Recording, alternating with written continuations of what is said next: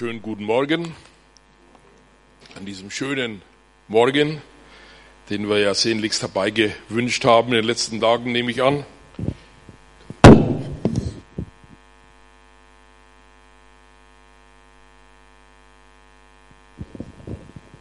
Gott ist gut.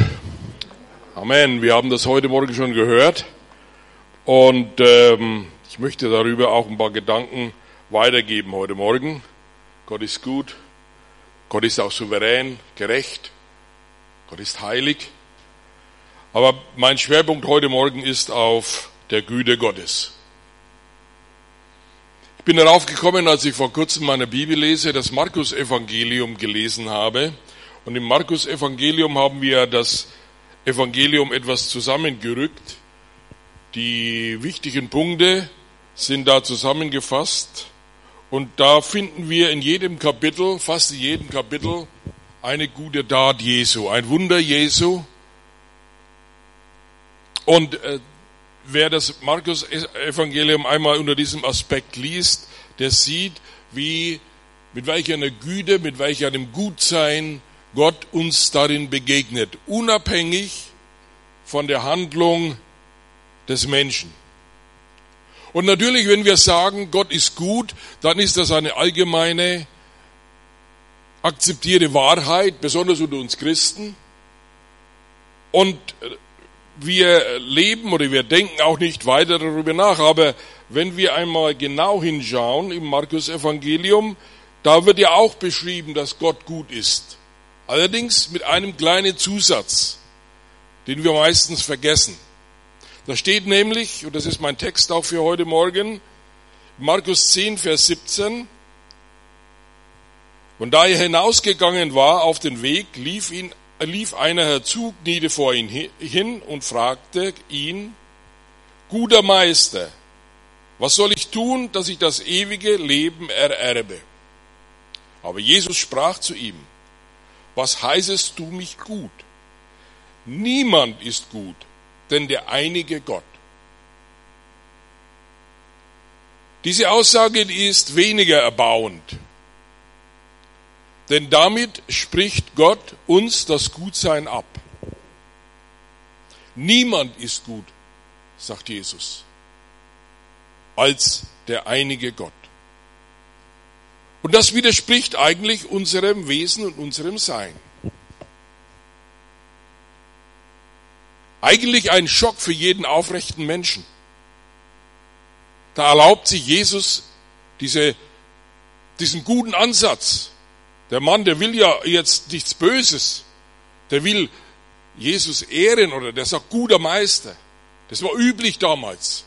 Die Menschen, die guten Menschen, als guter Meister oder als guter Lehrer zu betiteln oder ihnen diese Ehre zu erweisen. Und Jesus weist das ganz schroff zurück.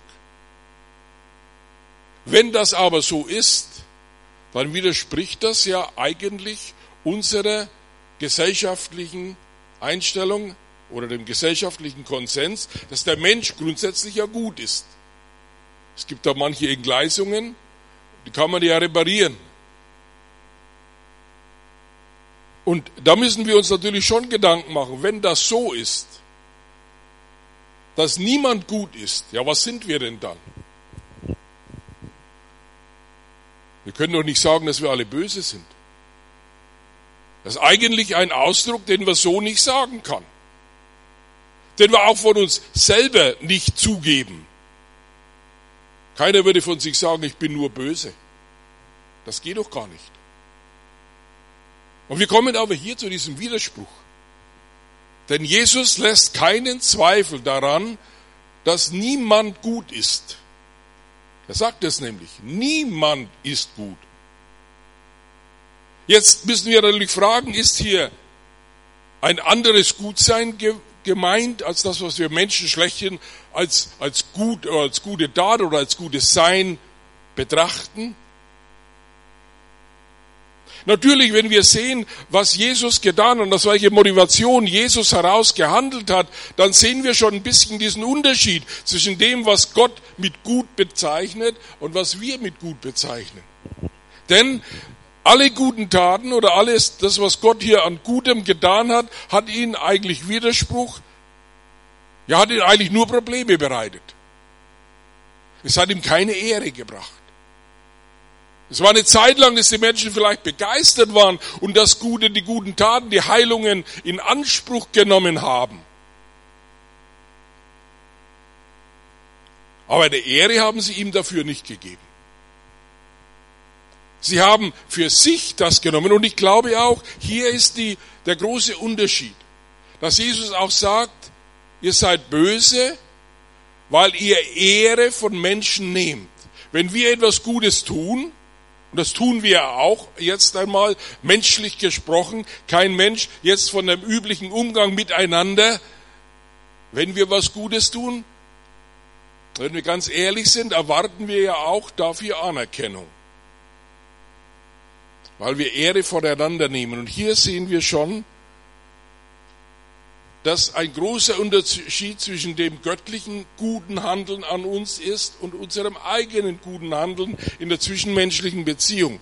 Denn dass der Mensch gut sein will, das zeigt die Geschichte. Alle Philosophien dieser Welt haben diesen Kern, wir wollen doch gut sein, wir wollen besser, wir wollen nach höherem streben.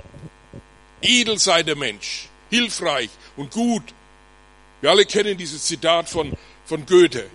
Gerade er wollte darauf hinarbeiten, dass der Mensch doch gut und besser wird, wer ewig strebend sich bemüht. Den können wir erlösen. Selbst die Erlösung will er auf diesem Gutsein aufbauen. Und im Kern sind wir doch alle so gestrickt, dass wir anerkannt werden wollen. Dass wir doch beachtet werden wollen für das Gute, das wir tun. Und das Böse doch geflissentlich übersehen wird und uns nicht so angerechnet wird. Welch einen Drang haben wir und ich glaube, das ist auch ein, ein, ein Urbedürfnis des Menschen, anerkannt zu werden. Ich glaube nicht, dass wir leben können mit dem Bewusstsein, dass wir böse sind. Da müssten wir an uns selber verzweifeln. Aber wir kommen hier zu einem Widerspruch. Wie können wir denn dann leben, wenn uns niemand als gut anerkennen darf? Und dieser Konflikt, der zieht sich durch die Menschheit hindurch, dass wir, wenn wir, wir wollen ja Ehre haben, wir wollen ja anerkannt werden für das, was wir tun und letztlich wollen wir auch anerkannt werden von Gott für das Gute, das wir doch tun, für den Mitmenschen, für ihn. Und besonders wir Christen stehen in der Gefahr, dass wir insgeheim doch Gott dazu über, davon überzeugen wollen, dass er sie vielleicht etwas geirrt hat in diesem Punkt. Denn dieser Punkt ist so radikal. Und selbst im Christentum, in der, Christen, in der Geschichte des Christentums finden wir diese Spuren, dass Gott uns doch anerkennen muss. Unabhängig von den äh, anderen Religionen, auf die komme ich noch. Ach Gott, du siehst doch, wie gut ich's meine. Ich habe mein Leben für dich gegeben. Du musst doch anerkennen meinen geistlichen Dienst. Oder dass ich das und jenes getan habe. Herr, das kann doch nicht alles schlecht sein. Ich kann doch gar nicht so schlecht sein, wie das dieses Urteil über mich gefällt wird. Besonders dann, und ich spreche aus eigener Erfahrung, wenn du einen geistlichen Dienst getan hast und vielleicht mal 10, 20 Jahre deines besten, deine, deines produktivsten Lebens für den geistlichen Dienst getan hast und dann ist das Ganze plötzlich zu Ende und du stehst da mit nichts und sagst, Herr, war das jetzt nichts? Habe ich das jetzt nicht alles für dich getan? Habe ich nicht alles aufgegeben? Und jetzt bin ich hier kann mich ganz normal wie jeder andere um eine Arbeit bemühen. Ich habe mal so einen, so einen kleinen Tiefpunkt erlebt, das darf ich ja hier mal erzählen. Nachdem ich diesen geistlichen Dienst also ja, durch wirtschaftlichen Zwang aufgeben musste und dann normal mich auf, auf dem ganz normalen Arbeitsmarkt verdingt habe, das hat auch nicht geklappt. Und am Schluss dann war ich so ziemlich am Ende, dann denke ich mir, na, jetzt hast eigentlich nichts mehr, so alt bist du. Ich bin schon in einem äh, Alter, wo man sich eigentlich für den normalen Job nicht mehr bewerben kann. Dann gehe ich halt zum Taxifahren. Ich hatte als junger Mann schon mal äh, Zeit lang Taxi gefahren, denke ich mir, ach, okay, Taxifahren ist ein krisensicherer Job. Wenn nichts mehr hilft, dann gehe ich in diese Taxischule und saß dort abends, habe die Straßen von München auswendig gelernt. Und eines Abends kommt ein äh, farbiger Asylant, setzt sich neben mir hin und schaute mich an und sagte, ich kenne dich doch. So, ja, ich kenne dich auch. So, bist du nicht der Leiter vom charismatischen Zentrum? So, ja, das bin ich. So, was machst du denn hier? Dass ich hier bin, um Taxi zu fahren, um meinen Lebensunterhalt zu schaffen, das ist ja klar. Ich bin ja hier Asylant hier in diesem Land. Es waren Farbige aus Afrika, aber du. Und das war dann schon eine Herausforderung, um das mal ganz, ganz nett zu umschreiben. Herr, habe ich nicht alles für dich getan? Kannst du das nicht anerkennen? Und Brüder und Schwestern, wir sind auch so gepolt, auch besonders in den Großkirchen. In der liberalen äh, Theologie heute werden wir ja davon gelehrt, dass wir gut sind, dass wir das, nur, das Gute in uns nur reparieren müssen und etwas besser machen, auch nach dem Vorbild Jesu. Und hier muss ich auch mal sagen, in der katholischen Kirche wird auch dieses, dieses Thema verbreitet mit. Wir haben zwar die Sakramente, die uns das Heil bringen, aber wir müssen uns verbessern und das Fegefeuer ist ja so ein Teil davon, dass da, wenn es nicht ganz geklappt hat, noch nachrepariert wird, dass wir es doch noch ganz schaffen. Meine Brüder und Schwestern, das ist nicht die Lehre des Evangeliums. So kommen wir nicht in den Himmel. Ob wir das wollen oder nicht, oder ob wir das jetzt plötzlich, oder ob wir das persönlich anders einschätzen, auch nicht, dass wir jetzt ganz gemeinsam, und jetzt bitte versteht mich nicht falsch, dass wir jetzt kollektiv eine Gebetsmacht Gott davon überzeugen, wir haben ja alles getan, wir werden Gott jetzt im Kollektiv bestürmen, der muss es doch anerkennen. Nein, Gott muss es nicht anerkennen und Gott wird seine Meinung über uns nicht ändern, weil es die Wahrheit ist. Und alle Religionen dieser Welt basieren auf der Grundlage, dass wir gut sind, und dass wir, wenn wir gute Werke tun, nach unserem Empfinden, eventuell das ewige Leben oder das Karma oder das Nirvana oder was es da alles so angeboten wird, erreichen. Manche Religionen haben auch erkannt, wer wir sind und darum reicht ein Leben gar nicht aus. Darum brauchen wir die Wiedergeburt, bis wir irgendwann mal vielleicht, als welches, als welches Wesen auch immer, dies erreichen. Aber alles basiert auf diesem einen, auf dieser Aussage, wir sind gut und wir müssen besser werden. Es kann doch nicht sein, dass wir so schlecht sind, dass wir keinen Zugang haben und dass unser ganzes Bemühen da nicht ausreicht. Und darum ist es wichtig, dass wir dieses Thema, dass wir uns diesem Thema einmal widmen. Wie ist das denn mit dem guten Gott und dem bösen Menschen? Allein das Christentum hat einen ganz anderen Ansatz. Das Christentum betrachtet den Menschen als böse. Das ist etwas, was die Menschen abstößt. Deswegen, darum hat auch Christus ein ganz anderes Gutsein gebracht. Christus ist gekommen und hat gut gehandelt, ohne dass er die Ehre von Menschen genommen. Er schreibt es im Johannesevangelium. Ich habe eure Ehre nicht genommen. Mein Gutsein kommt nicht, weil ihr mir Ehre gibt oder weil irgendjemand das anerkennt. Ich mache es, weil der Vater im Himmel mich gesandt hat und weil ich euch die, das Gutsein oder die Güte Gottes darlegen möchte, die unabhängig ist von der Ehre des Menschen oder von der Ehre des anderen, die an sich gut ist. Prediger 27 heißt es, denn es ist kein Mensch so gerecht auf Erden, dass er Gutes tue und nicht sündige. Hier haben wir im Alten Testament schon diese Aussage. Meine lieben Brüder und Schwestern, jetzt kommt ein Unterschied da rein. Ich habe eingangs schon äh, gesagt, kein Mensch kann leben, ohne dass er überzeugt ist, dass er gut ist, dass etwas Gutes an ihm ist, dass er akzeptiert wird, dass er deswegen geschätzt wird, ohne ohne die, die, die Akzeptanz, ohne die, ähm, ja, das Dafürhalten, dass er gut ist, kann ein Mensch gar nicht sich entfalten oder leben darauf. Wir sind so gepolt. Außer, und Da ist der Unterschied, da kommt Christus rein. Christus sagt, was sagt Jesus zu, zu Nikodemus? Es sei denn, dass jemand von neuem geboren werde, dass ein neuer Mensch in ihm entsteht, der das nicht mehr nötig hat. Und hier, Brüder und Schwestern, unterscheidet sich der Christenmensch, der Mensch, der mit Christus geht, von dem Menschen dieser Welt. Der Mensch dieser Welt kann diese Wahrheit gar nicht für sich annehmen. Darum sind so viele Menschen dieser Welt auch sagen, das will ich nicht, das kann ich nicht, damit kann ich doch nicht leben. Ich kann doch nicht ohne Akzeptanz, ohne Selbstverwirklichung, ohne diese Selbstliebe kann ich doch gar nicht leben, da müsste ich doch vergehen. Und hat er recht. Und wir sehen ja, wie die Welt auf Christus reagiert. Die religiösen Leute, die Pharisäer, die sehen, kaum haben sie ein, zwei Wunder gesehen, haben sie gesagt, das könnte uns gefährlich werden. Dieser Mensch, dieser Jesus nimmt keine Ehre von uns. Er heilt jetzt einfach am Sabbat einen Menschen. Er übertritt unsere Gesetze. Alles das Gute, das wir aufgebaut haben, wirft er einfach über den Haufen. Und heilt am Sabbat einen Menschen.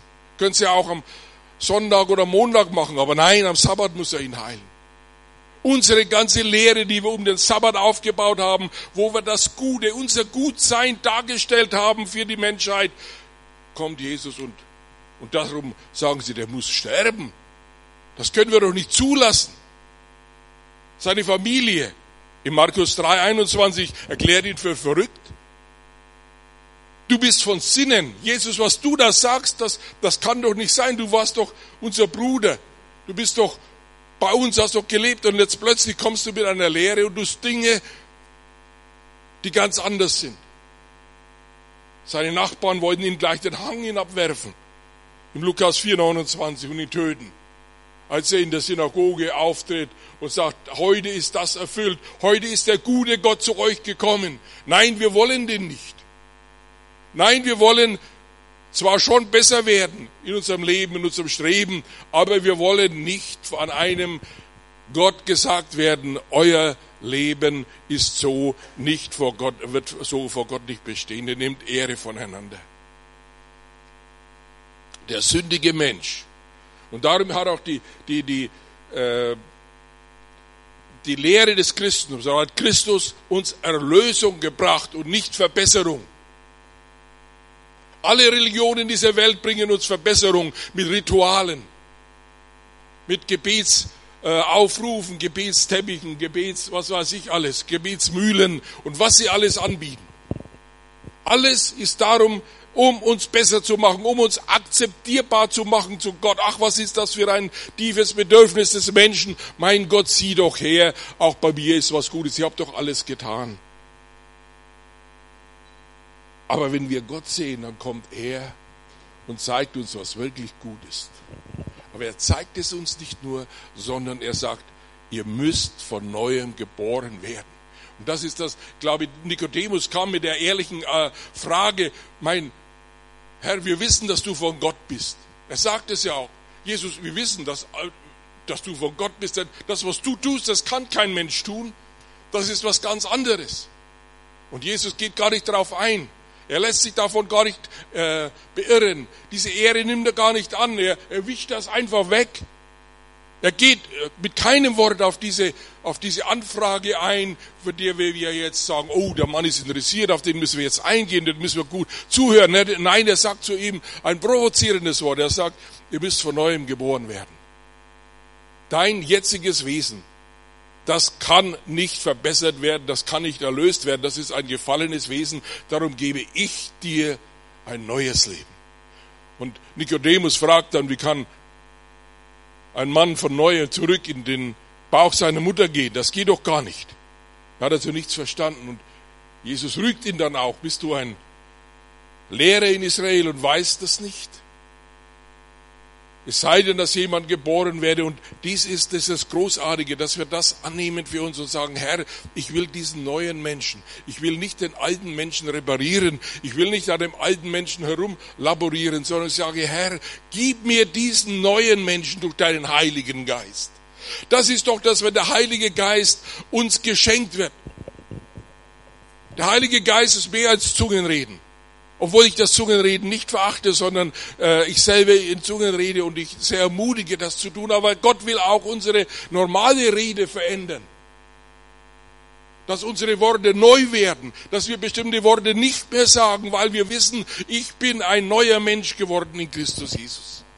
Und nur der, der neu geworden ist in Christus, kann dieses Wort akzeptieren. Denn dann kann ich sagen, ja Herr, du bist gut und du gibst mir ein neues Leben. Du allein bist gut und dir allein will ich folgen. Du hast mir ein neues Leben geschenkt und aus diesem neuen Leben will ich leben. Das ist jetzt mein Inhalt und der ist nicht abhängig von der Ehre des Menschen. Brüder und Schwestern, das ist das, was uns das Evangelium bringt. Nur ein Christ kann diesen Weg gehen, ein anderer kann ihn nicht gehen, sonst müsste er verzweifeln. Aber wir haben gesehen, wir haben einen guten Gott. Und das ist das Wunderschöne im Markus Evangelium. Dieser Gott ist gut geblieben vom Anfang bis zum Ende. Er hat sich nicht beirren lassen durch Todesdrohungen, durch Verachtung, durch Zurückweisung. Nichts hat seine Güte jemals beeindruckt. Und das ist bis heute so geblieben. Nur wenn wir einen guten Gott haben, dann können wir so wie wir sind, zu ihm kommen und können uns von ihm führen lassen in all unserer Gefallensein, in all unserem bösen Wesen, so wie es hier beschrieben ist. Da kann ich zu meinem Gott kommen und kann sagen, mein Gott, du bist so gut.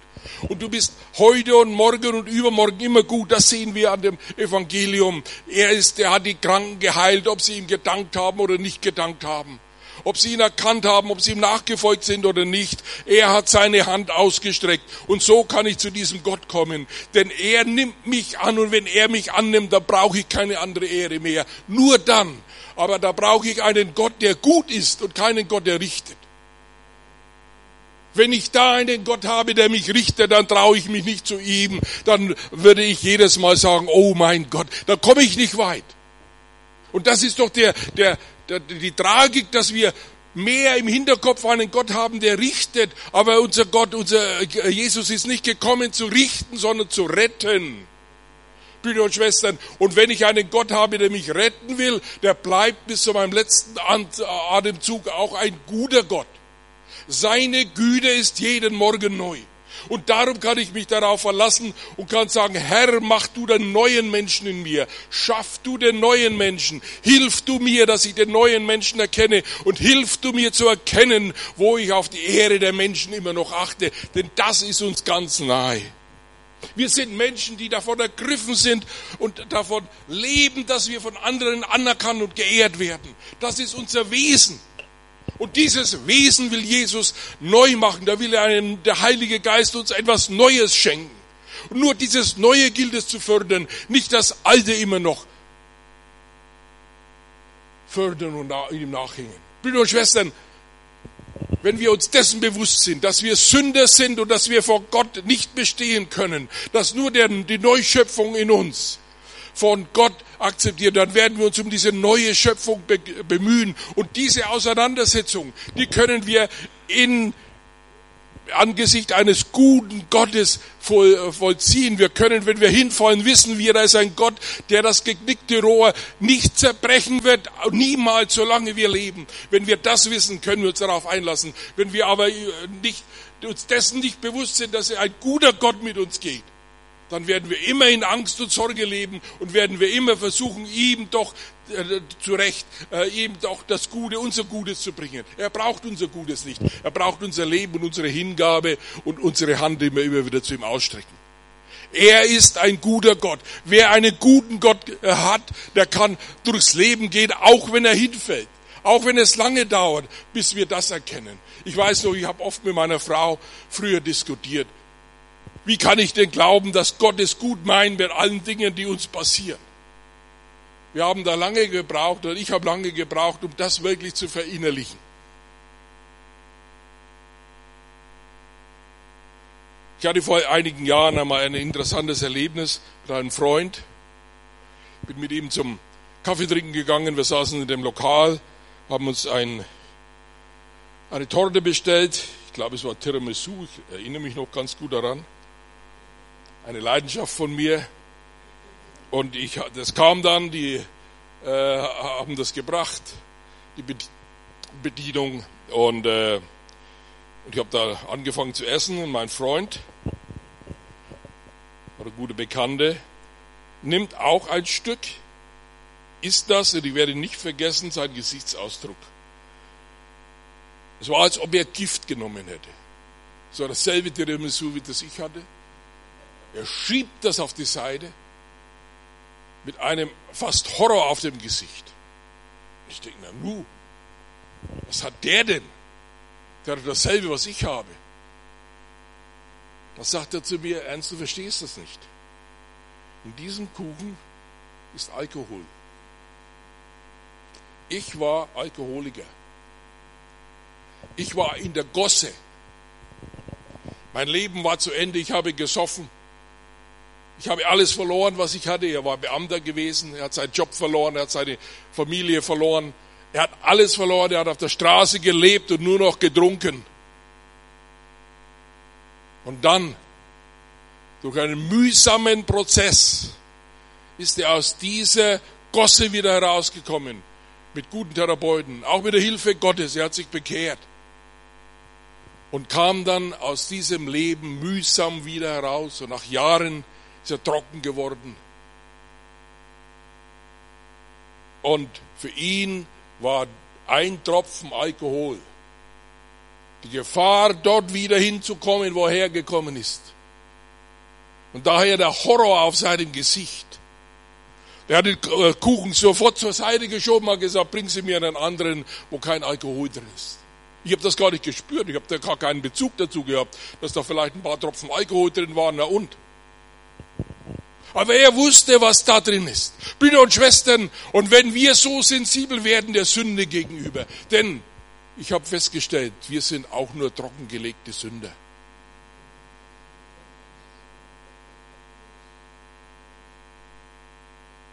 Wir müssen uns hüten. Glaubt ja nicht, dass der Alte schon tot ist. Der Luther sagte, dass er jeden Tag sich ersäuft werden muss.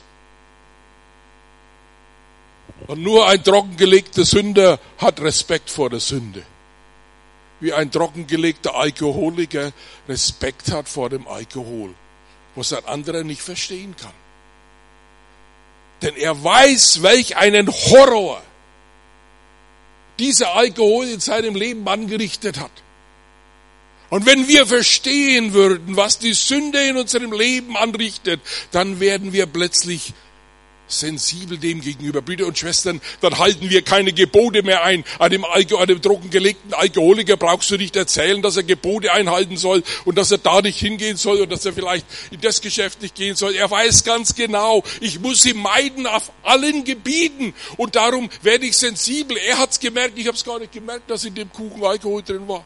Und egal in welcher Form die Sünde kommt, ob sie noch im süßesten Kuchen kommen wird, um einfach nur so eine Kleinigkeit. Nein, er wusste, ein Tropfen kann mich wieder dort auf die Gosse zurückbringen und ich werde alles verlieren, was ich mir aufgebaut habe, denn der Alkohol, der wird mir alles nehmen. Brüder und Schwestern, und genauso ist es, wie wir in der Bibel schon lesen, wie am Anfang der Schöpfer oder am Anfang der Menschheit schon Gott zu Kain sagt, Kain, die Sünde lauert vor deiner Tür, du aber herrsche über sie. Er hat aber nicht über sie geherrscht, sondern er hat seinen Bruder umgebracht. Brüder und Schwestern, wir müssen neue Menschen werden, aus dem Neuen heraus leben, nicht irgendwelche Gebote einhalten. Wenn ich weiß, was die Sünde in meinem Leben bewirken kann, was die Ehre anderer Menschen in mir bewirkt, dass ich nicht allein die Ehre Gottes suche, sondern dass ich meine eigene Ehre suche dann werde ich sensibel. Und sensibel werde ich nur, wenn ich sein Wort lese, wenn ich im Gebet mit ihm verbunden bleibe, wenn ich mich da äh, von ihm leiden und führen lasse, unabhängig von den Umständen. Nicht unser geistlicher Dienst ist das, was zählt, sondern unser Wesen. Daraus entspringt ein geistlicher Dienst. Und da ist es egal, ob wir jetzt äh, im normalen Arbeitsprozess sind oder ob wir, wo immer Gott uns auch hinstellt. Überall, wo wir sind, sind wir neue Menschen. Wir müssen darauf achten, dass unser Leben neu wird. Denn das hat Gott uns geschenkt. Denn das ist akzeptierbar bei Gott. Gott akzeptiert das Neue, das er äh, in uns geschaffen hat, das er uns gegeben hat. Darum gehört auch alle Ehre nur ihm allein. Ich kann mir nichts darauf einbilden, dass Gott etwas Neues in mir geschaffen hat denn das hat er mir geschenkt. Und wohl dem, der davon wegkommt, auf seine eigene Ehre zu achten. Wer nicht allem absagt, heißt es, der kann nicht mein Jünger sein. Das kann ich aber nur in diesem Zusammenhang verstehen und das kann ich auch nur leben, wenn ich weiß, dass ein guter Gott mit mir ist, der Verständnis mit mir hat und der das Feuer immer wieder neu entfacht, wenn es bei mir erloschen ist. Und wie oft erlischt es denn? Brüder und Schwestern, sind wir uns doch ehrlich. Wir sind Menschen, wir sind, ich sage es noch einmal, trockengelegte Sünder. Wir sind immer noch in der Gefahr, da wieder zurückzufallen und das wieder wichtig und gut zu heißen. Und das sehen wir immer wieder. Wir sehen das auch, dass wir immer wieder darauf hingebracht werden müssen, zu überlegen oder uns neu deutlich zu machen, welches Geistes Kinder wir sind. Wir kennen diese Geschichte in Lukas 9. Da war Jesus unterwegs. Nach Jerusalem wollte er, kam von Galiläa und da musste er durch das Land der Samariter gehen. Und da waren sie so unterwegs und sie wollten abends mal in einem Herberge übernachten, sind in den Ort gegangen. Und diese Samariter erlauben sich, Jesus abzulehnen. Da kommt die Empörung der Jünger mal richtig zum Vorschein. Das sind so diese Situationen, wo wir dann Gott Ratschläge geben. Weil der hat, Christus hat in diesem Fall jetzt von den Jüngern aus betrachtet, die Situation nicht ganz im Griff. Da kommen diese Samariter daher und lehnen diesen Herrn, der gerade unterwegs ist, nach Jerusalem, um dort endlich auch mal der Messias zu sein, der vielleicht der König von Israel, das hatten sie ja immer noch gehofft, der Herrscher von morgen, der gegen die Römer aufstehen wird. Und diese kleinen Samariter, diese Leute, die sowieso schon ein bisschen zwielichtig waren in den Augen der Juden, die erlauben sich diesen Herrn nicht aufzunehmen. Da sagen die Jünger, jetzt reicht's. Herr, du bist gut, wir haben das gesehen, du gibst, äh, machst immer gute Taten, du machst das alles, aber jetzt lass uns mal ran.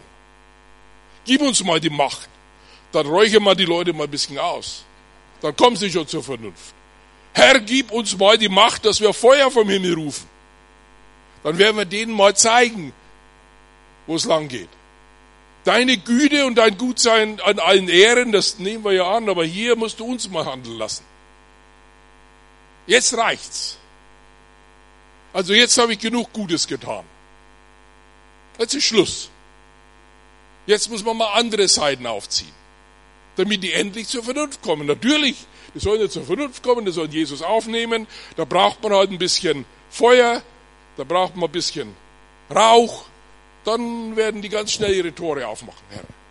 Da heißt es, er begab sich aber, da die Zeit erfüllt war, dass er sollte von hinnen genommen werden, wendete er sein Angesicht stracks gegen Jerusalem zu wandeln. Und er sandte Boden vor sich hin, die gingen hin und kamen in einen Markt der Samariter, dass sie ihm Herberge bestellten. Und sie nahmen ihn nicht an, darum, dass er sein Angesicht gewendet hatte zu wandeln gegen Jerusalem. Da aber da das sein Jünger Jakobus und Johannes sahen, sprachen sie, Herr, willst du?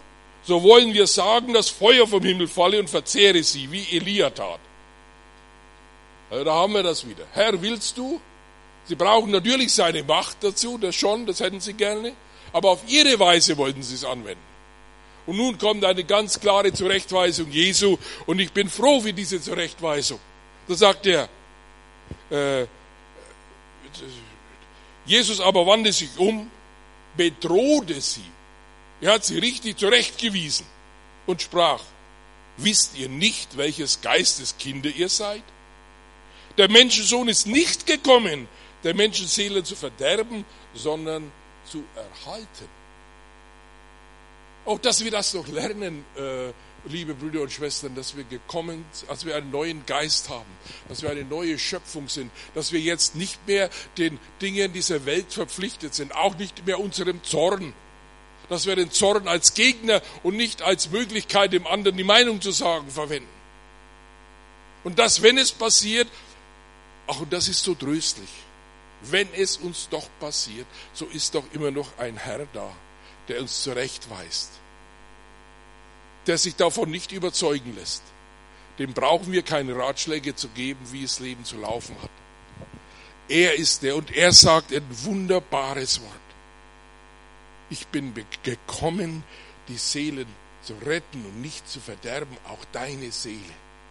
Und das ist sein Ansatz. Darum ist er ein guter Gott. Und diesen guten Gott, wenn wir diesen guten Gott nicht haben, dann können wir auch nicht als Christen leben. Unser Gottesbild muss von diesem guten Gott geprägt sein, zu dem wir immer wieder kommen und sagen, Herr, dir allein sei die Ehre. Dir gebe ich die Ehre. Und du hilfst mir. Und es dauert oft lang. Ich habe wenigstens lang gebraucht, um zu diesem Gott, guten Gott zu finden, obwohl ich theoretisch viel wusste. Es sagt, Gott hat mir viele Gnade gegeben. Gnade des Zerbruches, damit ich endlich selber aufgebe. Weil wir manche sind schon sehr stur. Die glauben schon, sie wüssten, wie es geht. Auch als Christen. Herr, jetzt habe ich doch wirklich alles getan.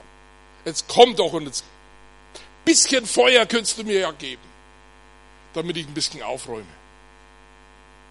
Wie gerne würden wir so das eine oder andere aufräumen besonders beim anderen. Das sind meistens die anderen. Bei uns selber, naja, hält sich in Grenzen mit dem Aufräumen. Und Christus ist gekommen, und das ist das Großartige, dass er uns angenommen hat, dass er uns diese Güte jeden Tag neu gibt.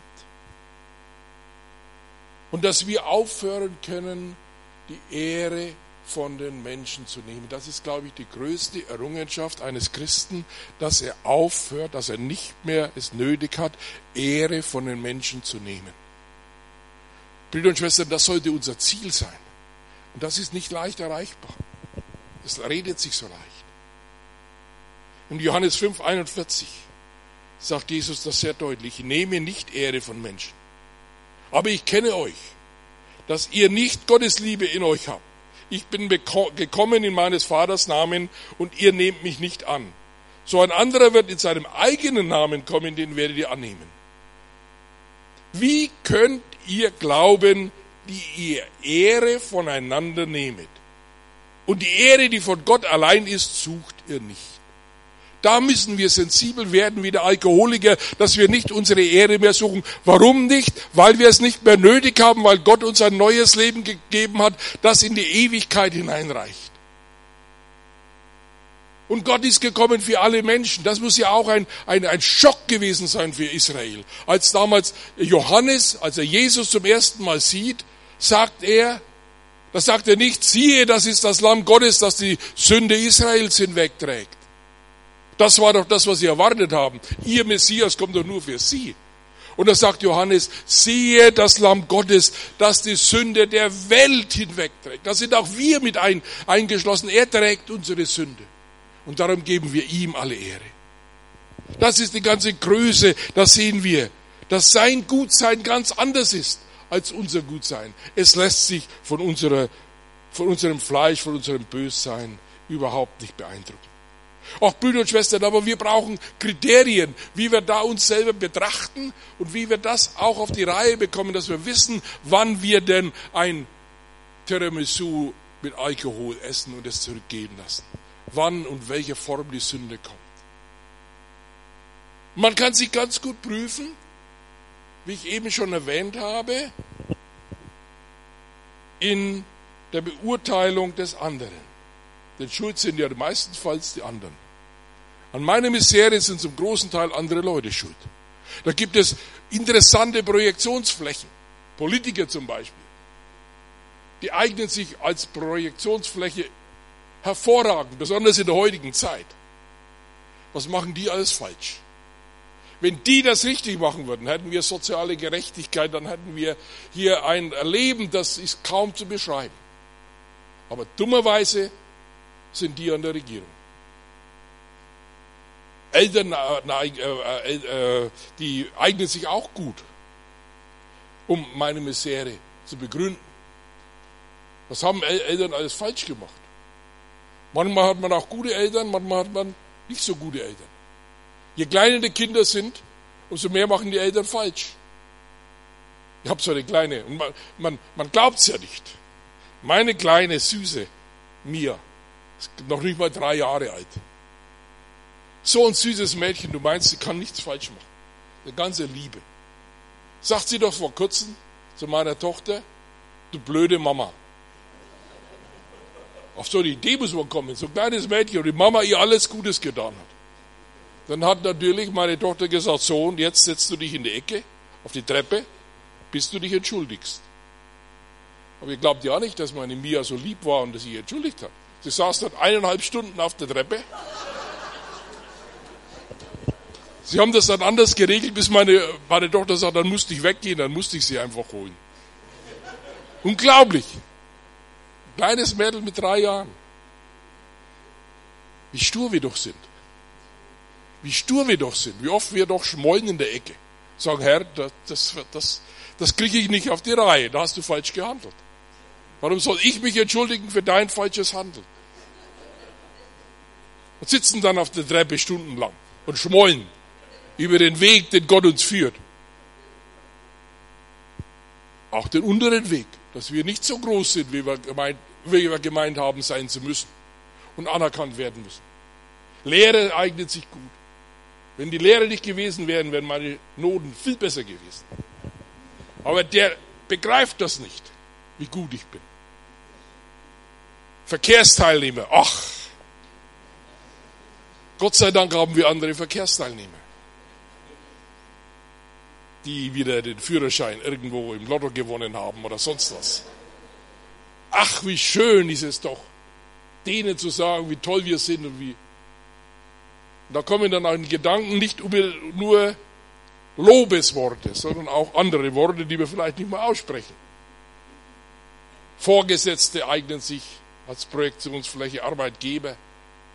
Wenn die wüssten, wie gut ich bin, würden sie mir mehr bezahlen, würden überhaupt ganz anders mit mir umgehen. Und im geistlichen Dienst eignen sich natürlich auch Pastoren und Gemeindeleiter. Die sind ja schuld an meinem geistlichen zurückgeblieben sein, dass ich geistlich nicht voran. Die haben nicht die Vision, jetzt ganz Europa auf den Kopf zu stellen, sondern die sind in einer kleinen Gemeinde und dienen dort mir viel zu eng, da muss ich weiter. Ach, was müssen sich Pastoren und Gemeindeleiter alles anhören? Wo, sind, sie, wo sind sie nicht alles verantwortlich? Was haben sie nicht alles falsch gemacht? Und die besten Projektionsfläche sind sowieso Ehepartner. Mann, die eignen sich. Die haben ja ständig um sich, was, woran die alles schuld sind. Da machst du die Spielmaschine sauber, und räumst das irgendwo anders ein und dann wirst du dumm angeredet, weil du wieder den Topf nicht dorthin gestellt hast, wo er hingehört.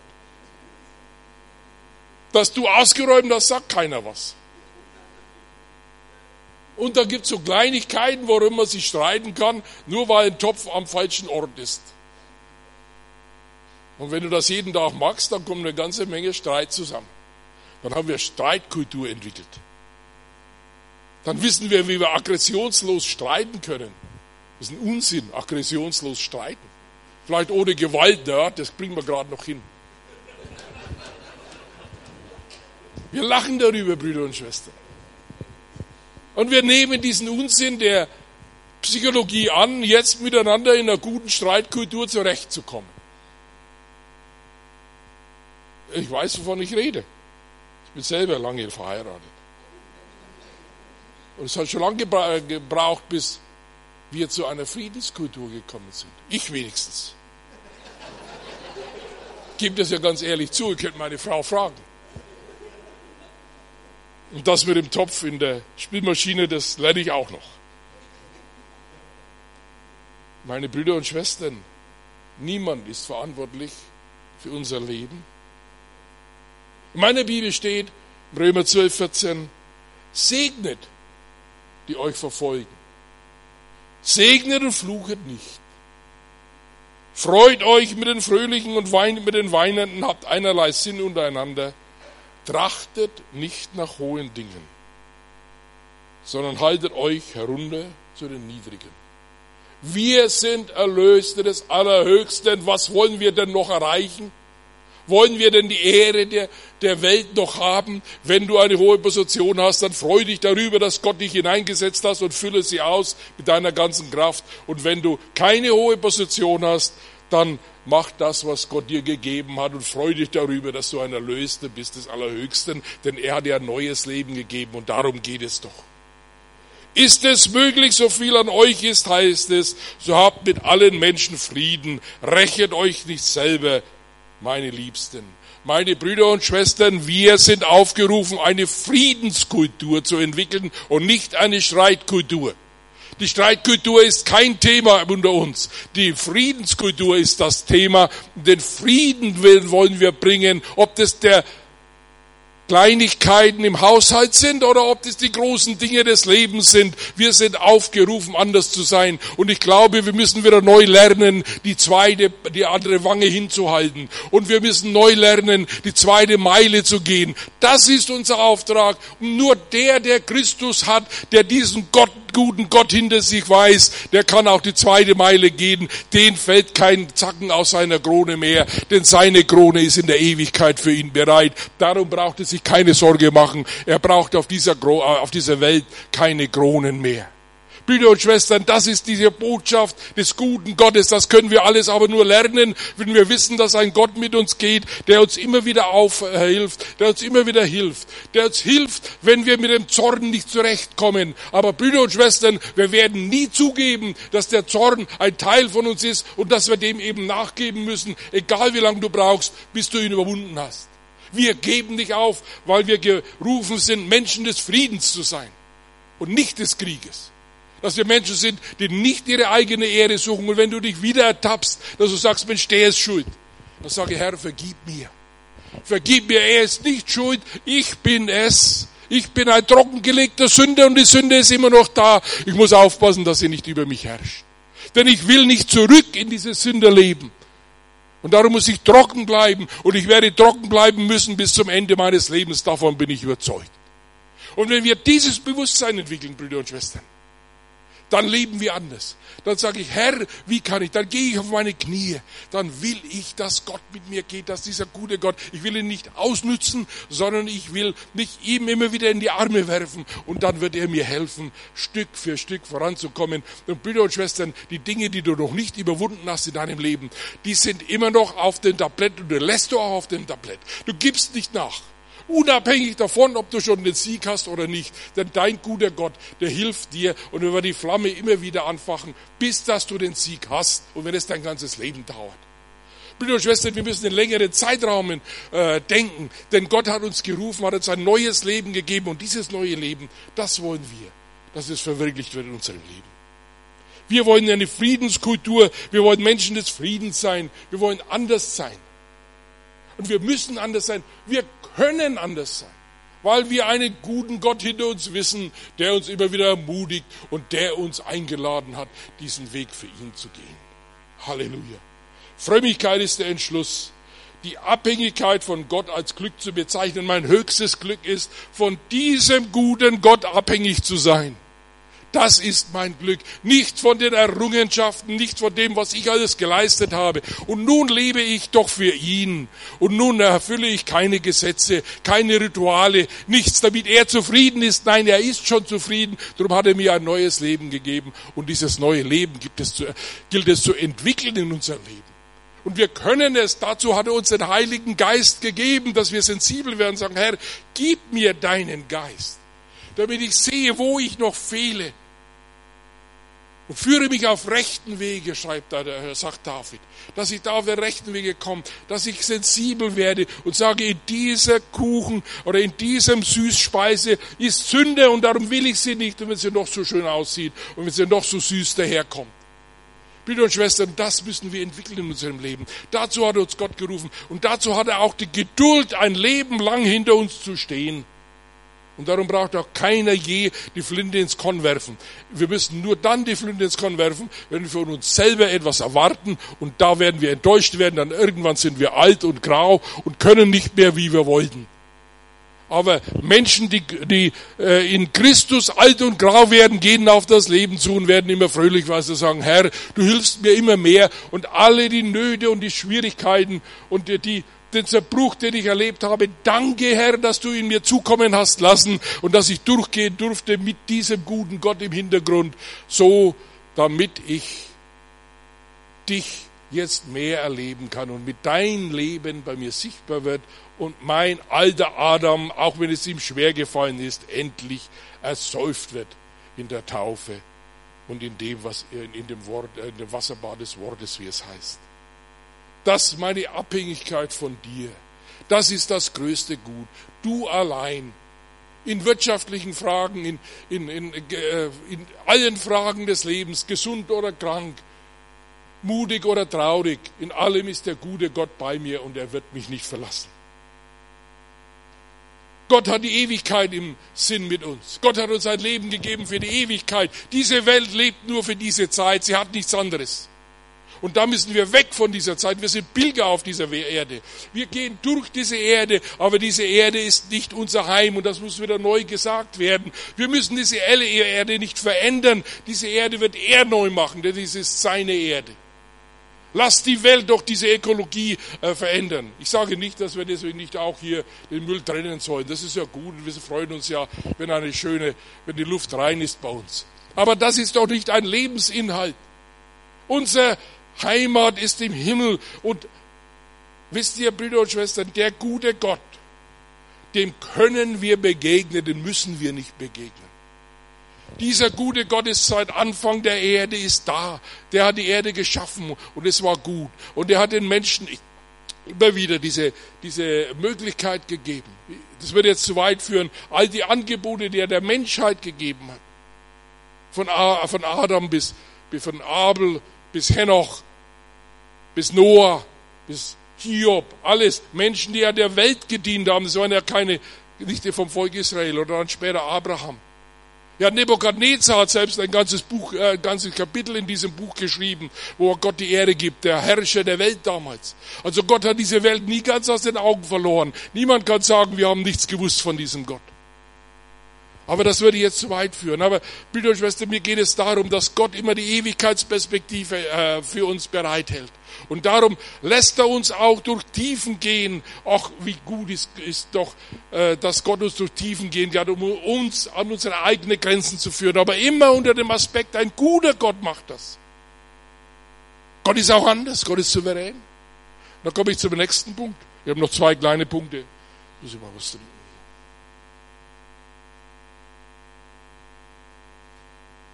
Gott wird sich einmal auch anders zeigen. Gott ist souverän und gerecht.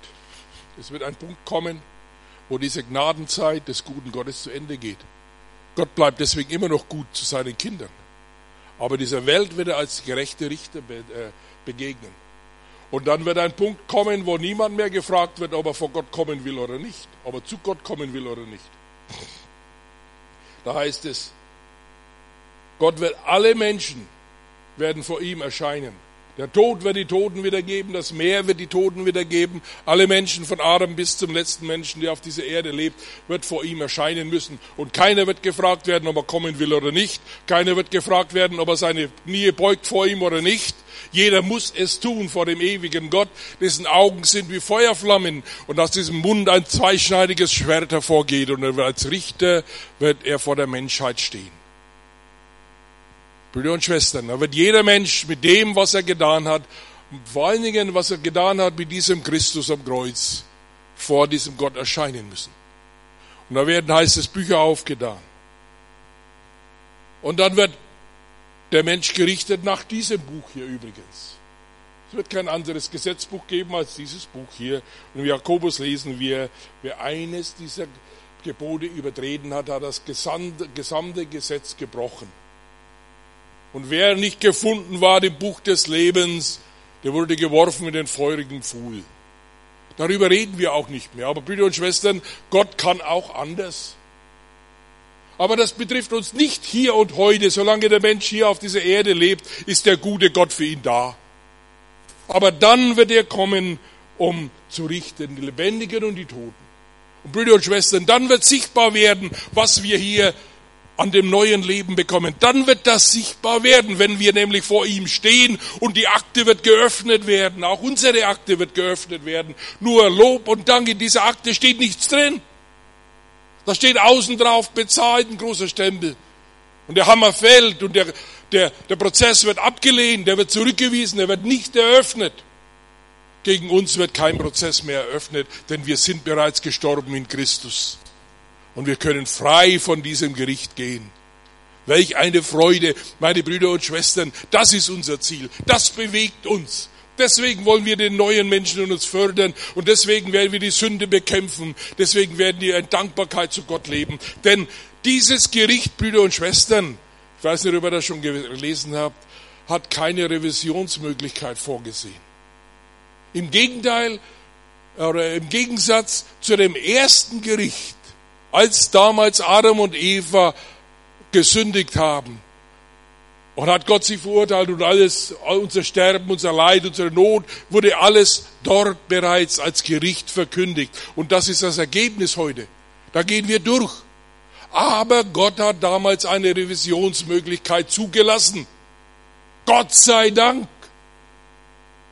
Denn er hat gesagt, dein Same wird dir den Kopf zertreten und du wirst ihm die Ferse stechen. Er hat auf Jesus schon hingewiesen und hat eine Revisionsmöglichkeiten äh, zugelassen. Brüder und Schwestern, und das sollte uns auch zu denken gegeben. Im zweiten Gericht ist keine Revision zugelassen. Wenigstens nicht, was ich habe noch keine gefunden bisher. Das sollte uns den Ernst der Lage einmal deutlich machen. Und Gott macht ein gerechtes Gericht. Da brauchst du keine drei oder vier höhere Gerichte, die das nochmal überprüfen.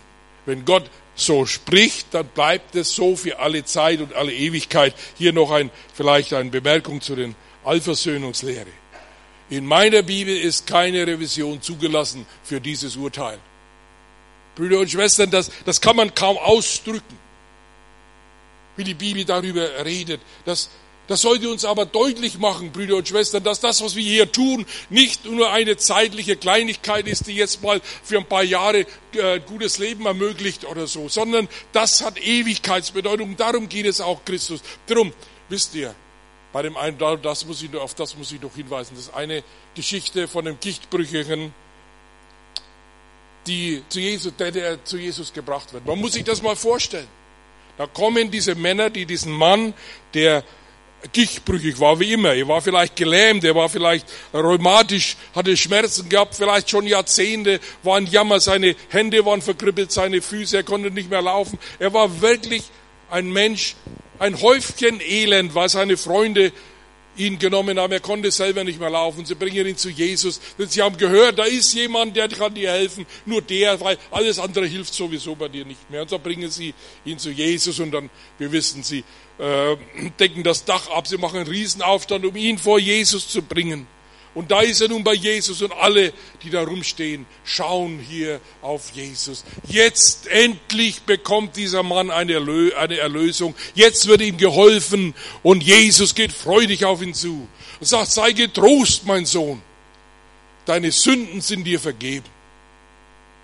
Kann man richtig vorstellen, welch eine Enttäuschung in der ganzen Gruppe war.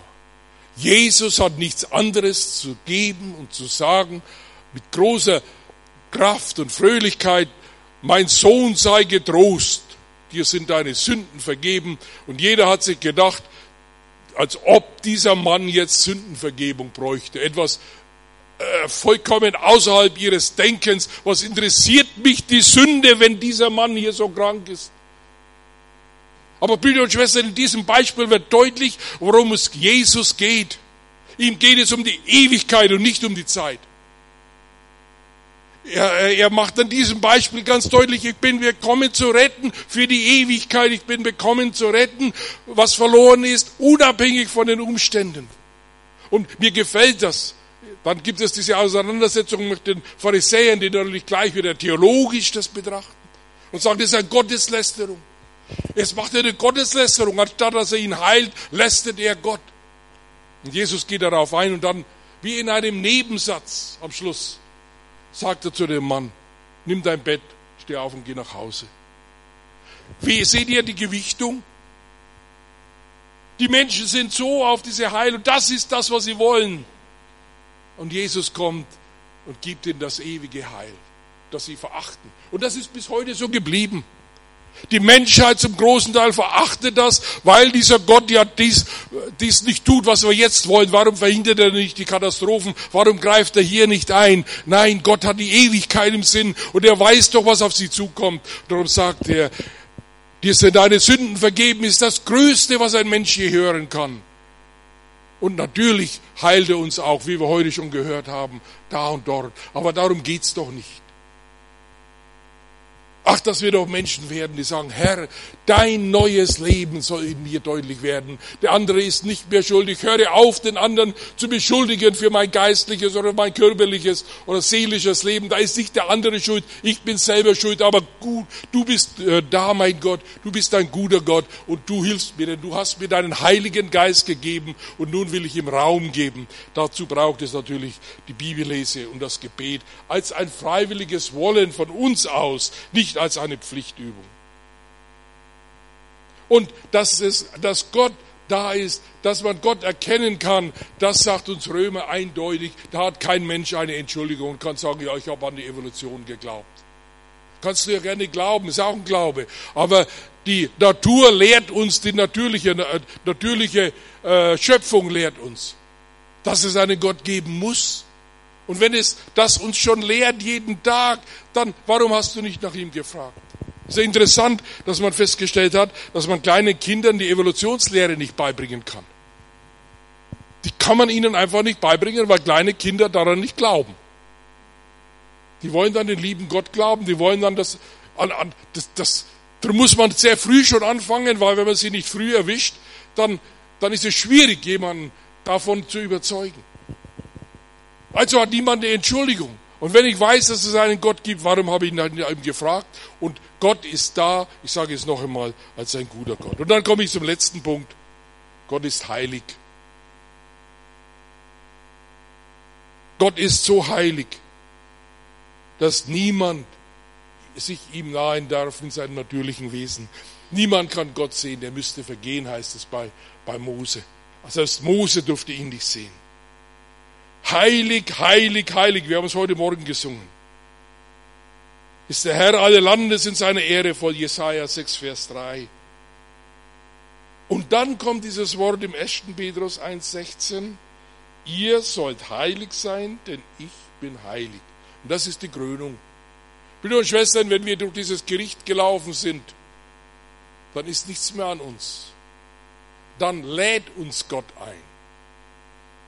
Der heilige Gott lädt in sein Reich ein. Und da dürfen nur die hineinkommen, die heilig sind. Alle anderen haben dort keinen Zutritt. So im Gegensatz zu dem guten Gott, den jeder heute begegnen darf und kann, egal wie er ist, dürfen wir in dem Reich, wenn Gott sich als der Heilige dann erweist und sein heiliges Reich kommen wird, darf dort niemand hinein mit den falschen Kleidern, wie wir wissen. Wer kein hochzeitlich Kleid anhat, der darf dort nicht hinein. Brüder und Schwestern, darum geht es Jesus, wenn er uns erlöst. Darum geht es ihm, wenn er uns das neue Leben gibt. Dass wir Menschen werden, die heilig sind, weil er heilig ist. Und dieses neue Leben, das Gott uns schenkt, das mag jetzt noch verborgen sein. Das mag jetzt noch nicht sichtbar sein.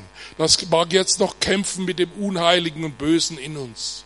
Aber das hat Gott schon hineingelegt. Und das ist sein Geschenk an uns. Dazu haben wir nichts hinzugefügt. Das haben wir uns nicht verdient und das können wir uns auch nicht verdienen. Die Heiligkeit Gottes ist ein Geschenk von ihm und unser Leben sollte für dieses Geschenk dankbar sein, in diesem Leben schon, denn im, äh, in dem Leben danach, in, dem, in seinem Reich, da können wir nicht anders als ihm danken, denn da sehen wir es ja, denn da ist es ja sichtbar. Da werden wir schauen, was wir hier geglaubt haben. Aber lasst uns jetzt schon anfangen, in diesen Dimensionen zu denken, denn wir sind geladene Gäste in der heiligen, in dem heiligen Thronsaal Gottes zu kommen, wenn das, wenn die anderen, die im Gericht nicht Bestand haben, in den anderen Ort der Gottferne gehen. Welch eine Freude wird das sein. Und dazu sind wir berufen, lass dich doch nicht von dem Irdischen zu sehr beeindrucken. Anbetung gibt es für den Geist, der sich dem Irdischen entreißt. Und wir müssen immer wieder, wenn wir ins Gebet gehen, sagen, Herr, nun komm du zu mir und müssen dem anderen absagen, damit wir die Freiheit bekommen, Gott zu begegnen. Und dann ist es auch unser Wunsch, dass wir und unsere Familien zu ihm kommen, dass wir auf den Knien bleiben und sagen, Herr, auch für meine Familie möchte ich, dass sie zu dir kommt, denn das ist das Höchste. Alles andere, alle Ehre dieser Welt ist es nicht wert, danach zu streben. Aber das ist ein Prozess, den wir durchlaufen müssen und wohl dem, der das erkannt hat und der sein Leben so ausrichtet, so dass die Abhängigkeit von Gott auch sein Leben krönt und dann kann er wirklich ein erfülltes Leben führen, das zur Ewigkeit führt und das unabhängig bleibt von dieser Welt. Brüder und Schwestern, in dieser Zeit, und da komme ich zum Schluss, in der Gott die Tür geöffnet hält, in der Gott uns als der gute Gott begegnet, indem er seine Tür nicht schließt, indem er das geknickte äh, Rohr nicht abbricht, indem er nicht nachgibt, mir nachzugehen und bei mir zu bleiben. Das ist die Zeit der Gnadenzeit, das ist die Zeit auf dieser Erde. Lasst uns darauf antworten, jetzt mit aller Macht, mit allem, was in unserer Verfügung und in unserer Möglichkeit steht. Der souveräne Gott, der gerechte Gott, dort wird niemand mehr gefragt werden. Jeder muss vor ihm erscheinen und es wird ein Urteil geben nach den Werken. Und dieses Urteil, das wissen wir, wie es aus, äh, ausgeht. Ich brauche das nicht mal noch erwähnen. Und der heilige Gott, das Letzte, der lädt ein alle, die diesen Weg gegangen sind. Und für die öffnet er die Tür. Und wir werden sein bei ihm für alle Zeit. Brüder und Schwestern, dafür lohnt es sich zu leben und dafür lohnt es sich immer wieder neu uns auch darauf zu besinnen, welches Geistes Kinder wir sind und in diesem Geist unser Leben zu gestalten. Amen. Amen.